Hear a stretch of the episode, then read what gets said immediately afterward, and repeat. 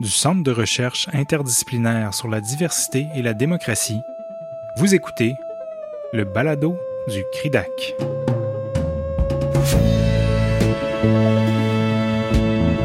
Le colloque virtuel L'administration publique des diversités ethnoculturelles, religieuses et autochtones, tenu les 25 et 26 mars 2021, a rassemblé plus d'une vingtaine d'intervenants et intervenantes issus des milieux de pratique et académiques.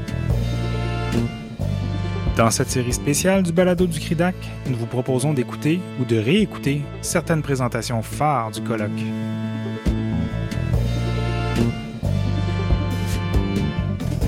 Dans cet épisode, Natacha Bach, professeure titulaire de droit à l'Université d'Ottawa, discute de l'opposition au port du niqab dans les salles d'audience. Veuillez noter qu'exceptionnellement, cet épisode du balado du CRIDAC est en anglais.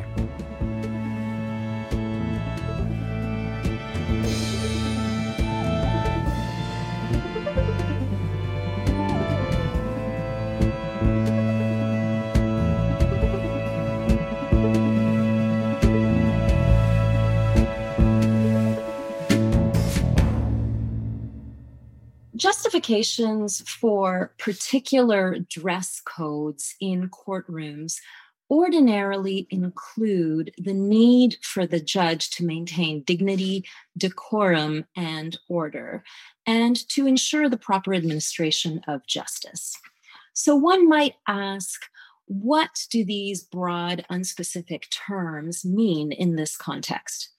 Not surprisingly, the dress of individuals from minority communities or those who stray from the dominant sociocultural paradigm is often portrayed as disrespectful, disorderly, or undignified.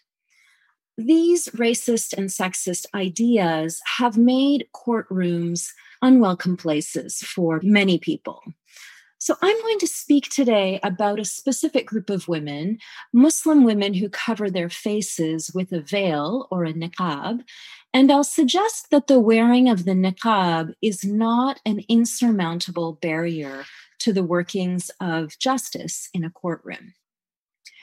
In 2006, a lawyer named Shabnam Mughal represented a client at the Asylum and Immigration Tribunal in England. Ms. Mughal, who was a Muslim, wore a face veil or a niqab in public places. During her submissions, she was told by Judge Glossop to remove her niqab because he could not hear her.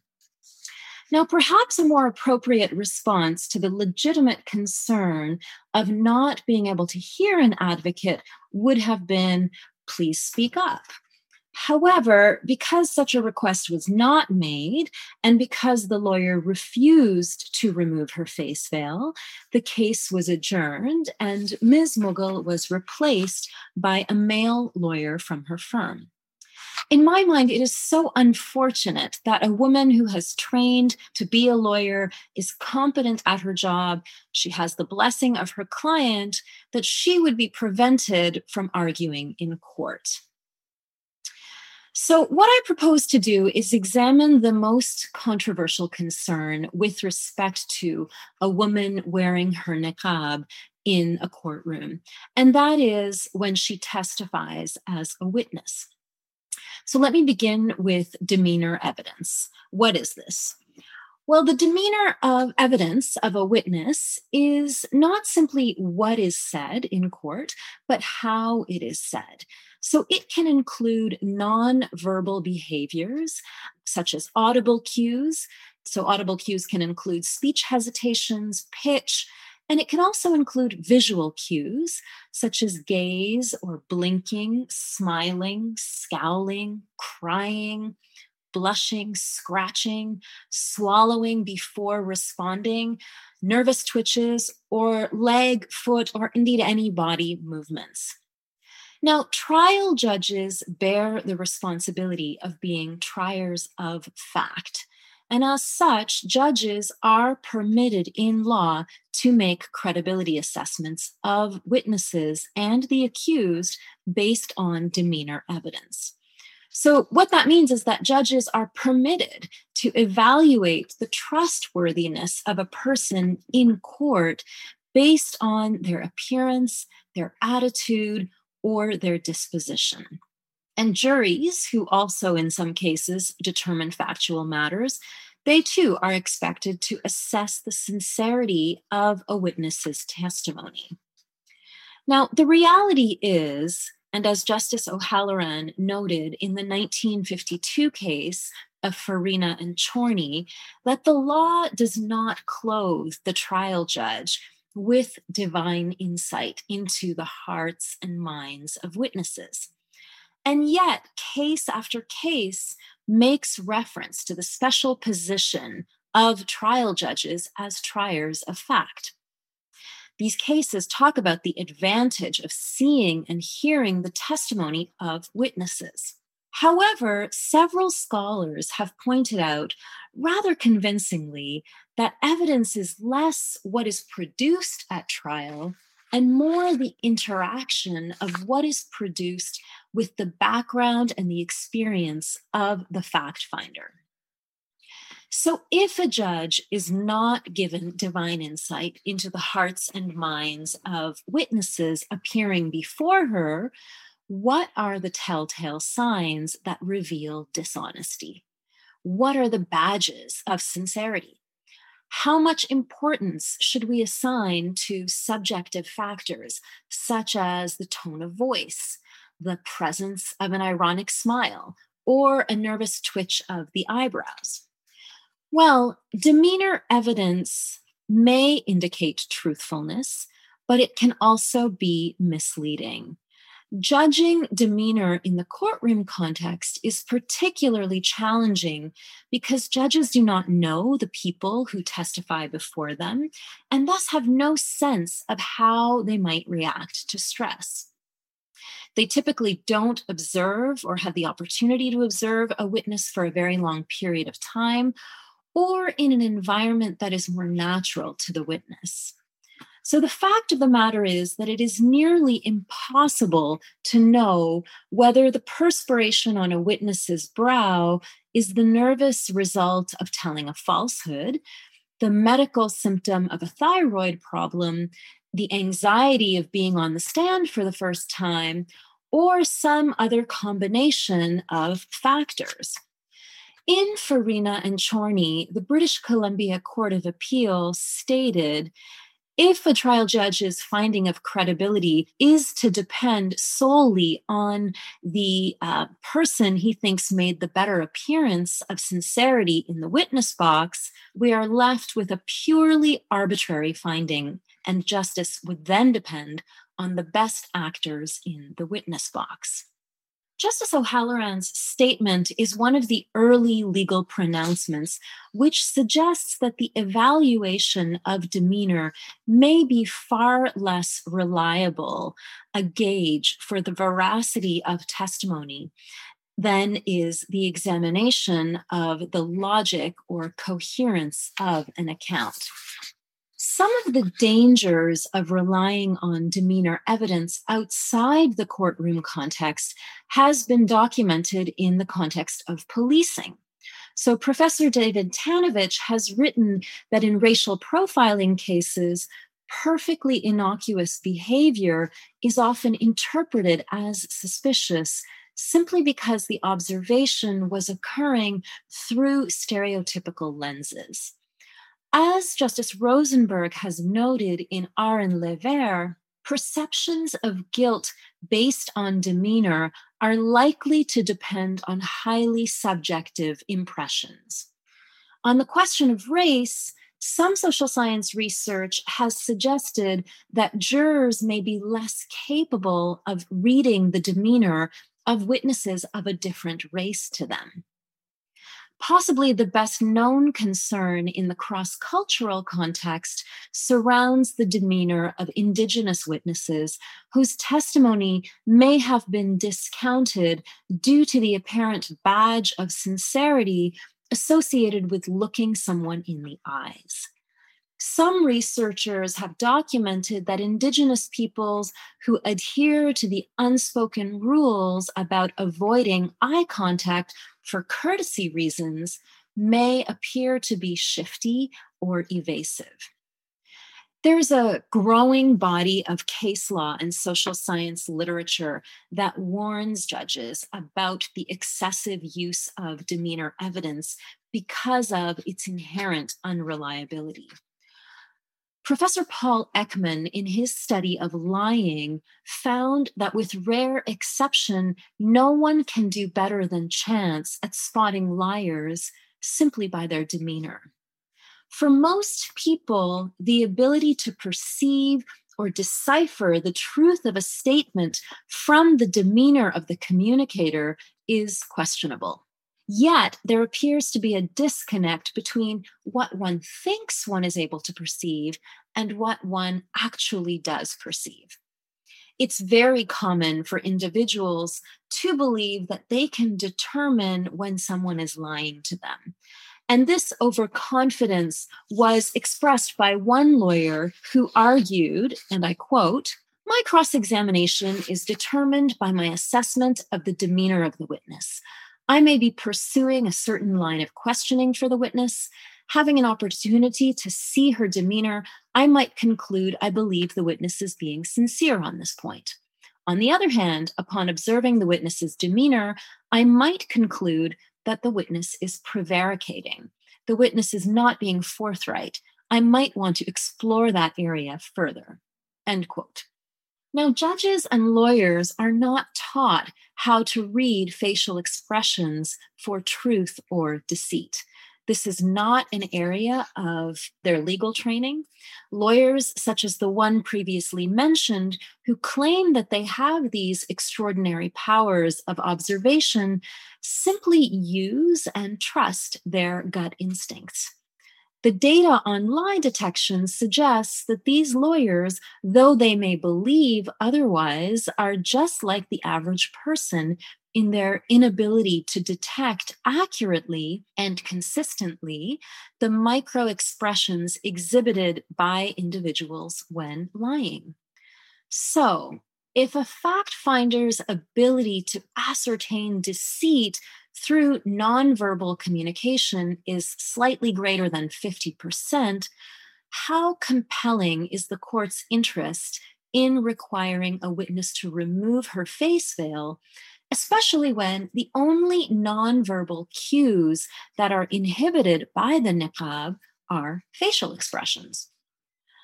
In determining credibility, I would say that judges and juries are on firmer ground if they go beyond demeanor evidence and they seek support from the entire trial record a finding of credibility ought not to depend solely upon the impression made by the personal demeanor of a witness, but also upon the examination of all of the elements and probabilities that exist in the case. So, the appearance of telling the truth is but one of the elements that enters into the credibility um, of a witness. The presence of independent evidence confirming or contradicting the witness, inconsistent and consistent statements, interest in the outcome and motives to lie, opportunities for knowledge, powers of observation, judgment and memory, ability to describe clearly what has been seen and heard, along with other factors combine to produce credibility. Research from the University of Ontario Institute of Technology indicates that veiling does not actually hamper lie detection, it actually improves it. So, observers in this study were able to more accurately detect deception in witnesses who wore the niqab because they were more likely to base their decisions on verbal cues rather than nonverbal ones. So the niqab minimized the amount of information available, preventing observers from basing their decision on misleading facial cues. So, given the unreliability of demeanor evidence, women whose faces are covered by the niqab should not pose an insurmountable problem to the dispensation of justice in a courtroom. So, what then is in a face? I would suggest the potential for reliance on tremendously misleading and pseudoscientific evidence. Now, in a case called R and NS involving a niqab wearing sexual assault complainant, the majority of the Supreme Court of Canada expressed the view that seeing the face is a deeply embedded practice that assists credibility assessment and is important to a fair trial. This view was espoused by the majority of the Supreme Court without any evidence um, other than historic practice. In other words, this is how we have always done it. Despite having warned lower court judges in other cases about the inherent unreliability of demeanor evidence, the court made no such assertion in the NS case. I believe NS sends the message that the Supreme Court of Canada does not care about some women and that niqab wearing women need not bother reporting their sexual assaults as justice will not be done for them. My hope is that as society, as a society, including part of our judicial system, as we become more inclusive, we will see niqab wearing women in many roles in a courtroom including as an observer, as courtroom staff, as a juror, as an advocate, as a judge, or indeed as a witness or even the accused. In a case from the United States called Muhammad and Enterprise Rent a Car, Ginnnah Muhammad tried to bring suit over the nearly $3,000 that a car rental company charged her for damage done when thieves broke into that rental car.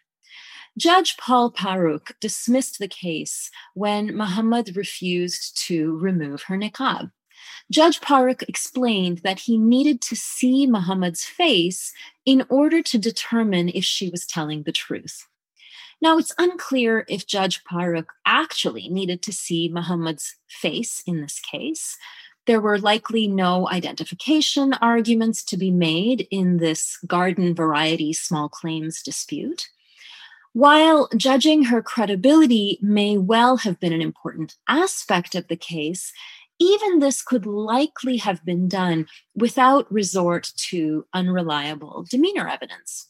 Furthermore, it's unclear why Muhammad's evidence could not have even been admissible.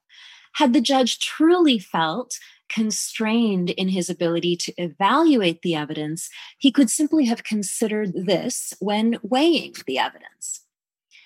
So, consideration should also be given to the fact that a niqab wearing woman may be in court not of her own choice. She may be a reluctant witness or a fearful victim who has been subject to abuse.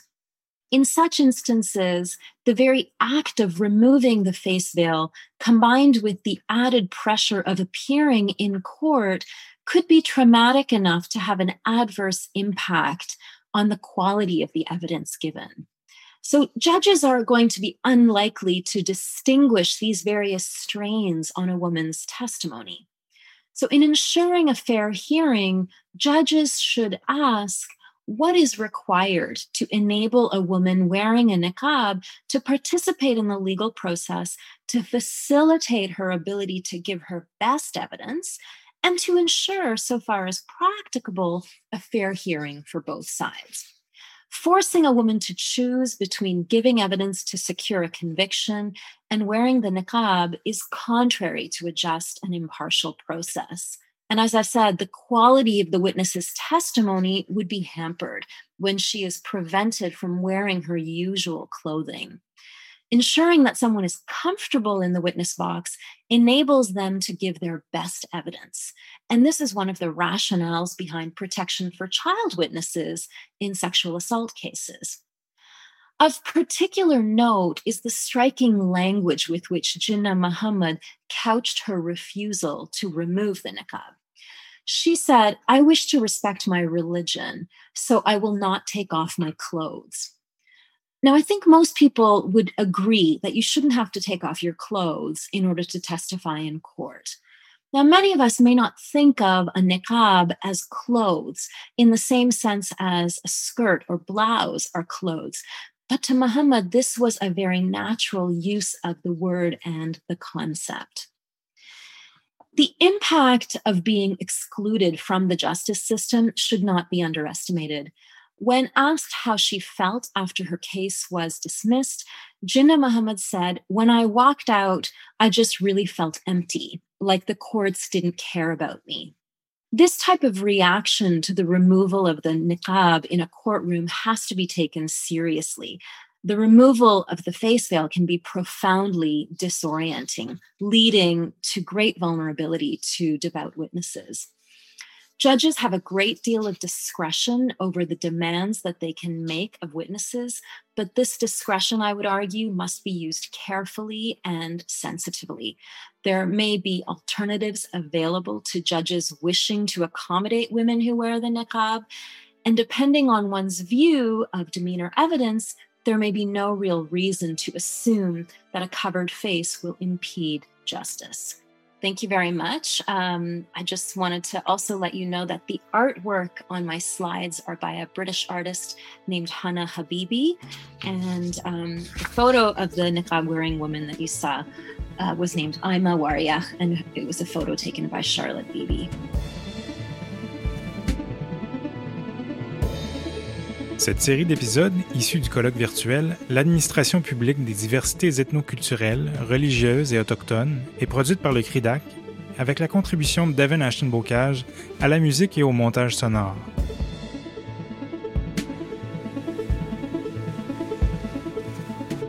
Merci d'être à l'écoute et restez à l'affût des prochains épisodes du Balado du CRIDAC.